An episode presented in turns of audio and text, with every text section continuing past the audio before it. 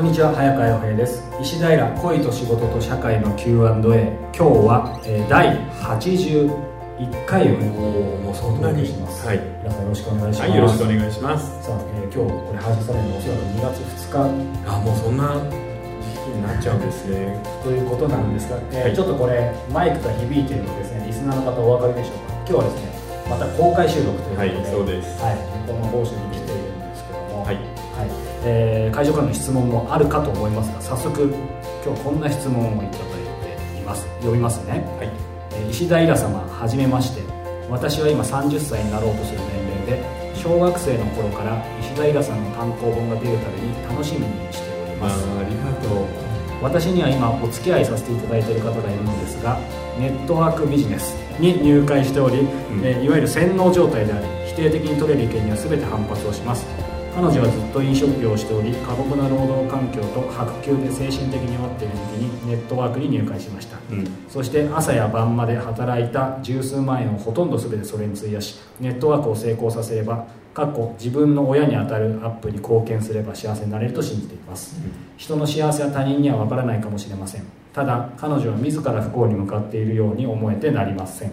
彼女の良さ素直さがネットワークを奪ってしまっているようにも感じます私は彼女に出会って人生を良い方向に変えてもらいました。何かしてあげたくても何もできずに悔しい思いをしています。うわこれ難しいよね。ましたね、うん、ただこの手の,、ね、あの英語ではあのよく言いますねポンジースキームって言いますね、えー、ネズミ講的なものっていうのは本当にあの自分で気が付くまではなかなかわからないんですよね、うん、あの新興宗教なんかにもこのパターンがあるんですけどなのでね正直言って今少なくとも暑くなっている最中は何をやっても難しいかもしれませんね、なので困っている時とかにちょっとずつ助けてあげるっていうことはできるかもしれないですけど何もできないんだよな。うん。そうですよね。お付き合いしてる方と。そうね。ただ付き合っているということですからあのね彼女が今大変何厳しい労働環境でこう飲食で頑張っていた時期から今もずっと一緒にいてあげているでしょう、だからこの人は自分が何もしてあげられないって言うんだけど実はそうじゃないんじゃないかな。そうじゃない。うん多分彼女もいつかこの、えー、アメリカ発のネットワーク的ビジネスから目覚める時が来ると思うんですよ、その時も、えー、そばにいてあげられるとしたらそれがあのあなたにできる一番立派なことだと思うんですけどね、だってねネットワークから離れた後も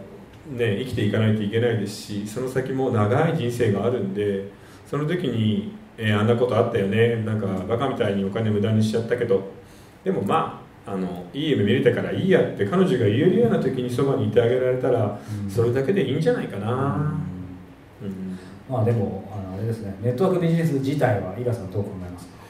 いや正直言ってやっぱりなかなか難しいよね、うん、うん、それはあの、まあ、アメリカでも日本でもそういうのいっぱいあるんだけど必ずどっかであのみんな途中で目が覚めてというか、うん、あの現実に目覚めて帰っていくのでなかなかやっぱり本当に初期に始めたような人か、よほど人を結びつけるのが得意なような人以外は成功しないんですよね、ビジネスモデルとして厳しいので。これでもあれですよね、いい人には難しいけど、いい人ほどこういう話って、うん、っていうところがありますよ、ね、あります。ありますけどこれそのなんとかがいいだけじゃないですよ。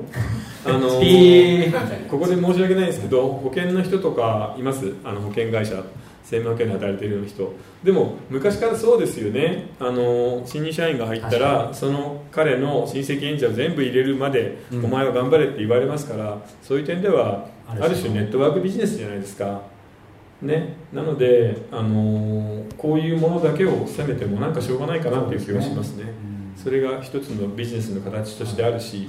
今弱肉強食ですからね、まあ、それよりも井田さんおっしゃったこのか彼女ですね、うん、えーと、あ彼か。彼女の良さそう彼女。そう、はいはい、ただ一つ言えるのはさ、はい、あの熱くなってる時はともかく「へえいいね」って言ってあげるのがいいんじゃない、うん。僕たちだってはっきり言って韓流とか全く関心がなくてもさ、はい、彼女がもし韓流が好きでねビッグバンとか好きって言ったらビッグバンいいねって言うもんね。そうですね。やめろとは言えないです、ね、言わない言わない。そこは嫉妬してると取られるの嫌だしね、まあ、かといって無理やり自分も入っていく必要はないわけですよね。いやビッグバンだったらコンサート行ったら面白いかもよ こっちと違って、まあ、そうですね。それはありかもしれないですね、じゃあまあこの方は、はい。まあ、このねお相手が大事であればやっぱりちょっとまあ様子を見て。そうですね。うん、うん。まあ、見守ってあげるしかないかなっていうところですかね、やっぱ人間が人間を変えるってできないからね。説教とかしても無駄だし、何かが正しいって言っても正しいことがもう嫌になってこっちに行ってるんだからさ、そうはなかなかね、あの考えを変えられないよね、なので自分で気が付くまでゆっくり待つっていうのがいいんじゃないですか少なくともお金は大変ですけど例えばアルコール中毒とか薬物の中毒みたいに、はい、自分の体が壊れて精神がボロボロになるっていうような世界ではないので、うん、